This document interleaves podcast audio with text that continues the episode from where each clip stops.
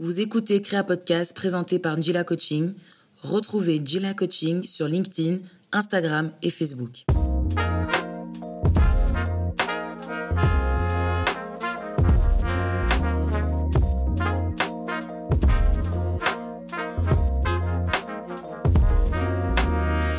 Salut à toi, auditeur, auditrice, j'espère que tu vas bien. Je suis Thierry Wetou, coach en transition professionnelle et je te souhaite la bienvenue dans Créa.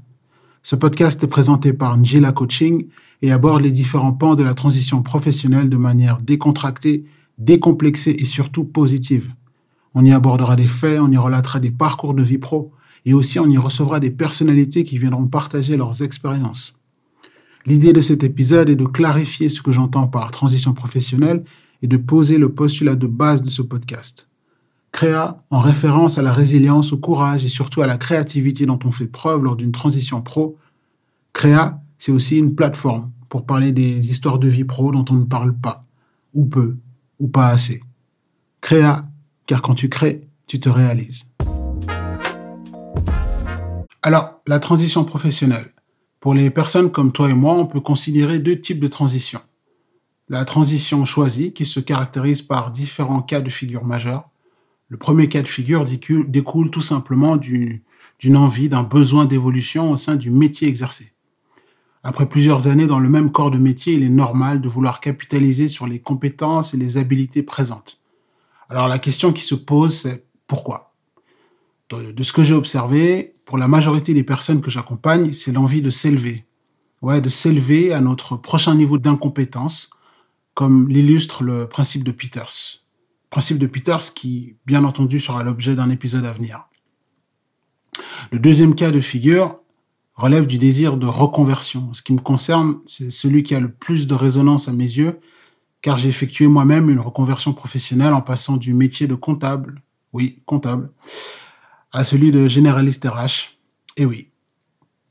Grâce à un plan d'action clair et réaliste, j'ai pu franchir les étapes nécessaires à la concrétisation de mon projet surtout aussi grâce aux professionnels qui m'ont donné les outils et les conseils appropriés. Professionnels que je salue chaleureusement au passage et qui nous rendront visite ponctuellement tout au long de l'aventure Créa. Le troisième cas de figure, l'aspiration à se lancer dans l'entrepreneuriat pour les aventuriers.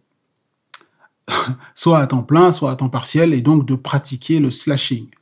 Pour info, le slashing consiste à cumuler plusieurs activités professionnelles. C'est la définition de la nouvelle stabilité selon plusieurs études sur la sociologie du travail moderne. Donc, entrepreneur, entrepreneuse, slasher, slasheuse, Créa ne vous oubliera pas et vous aurez aussi des sujets qui vous concernent. Voilà pour la transition professionnelle choisie. L'autre type de transition pro est, lui, imposé. Il s'agit de cas de licenciement, de transfert de poste, géographique lorsque tu es amené à changer de région, voire de pays, ou encore de mutation. Là, on parle de changement de service ou changement de fonction. Dans tous ces cas, la transition n'est pas de notre fait, mais émane d'une décision extérieure de notre ligne managériale. On peut aussi mentionner les cas malheureux de souffrance au travail. Je fais référence ici aux situations d'harcèlement ou de burn-out qui sont de plus en plus répandues dans le monde de l'entreprise.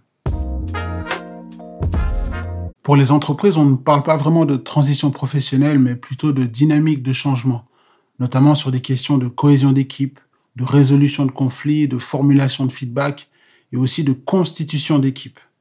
Pour info, on reconnaît un cycle de vie spécifique aux équipes dont on cite cinq étapes majeures, à dire la formation, la tension, la normalisation, la production et ensuite la dissolution.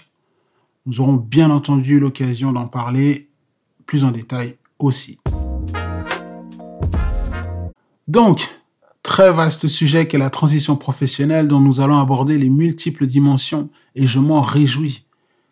Précision importante à faire, le postulat de Créa n'est pas d'asséner des vérités absolues, mais plutôt de permettre à d'autres de gagner du temps et aussi me permettre de m'inscrire dans une dynamique communautaire de partage saine, bienveillante et inspirante avec qui le veut bien.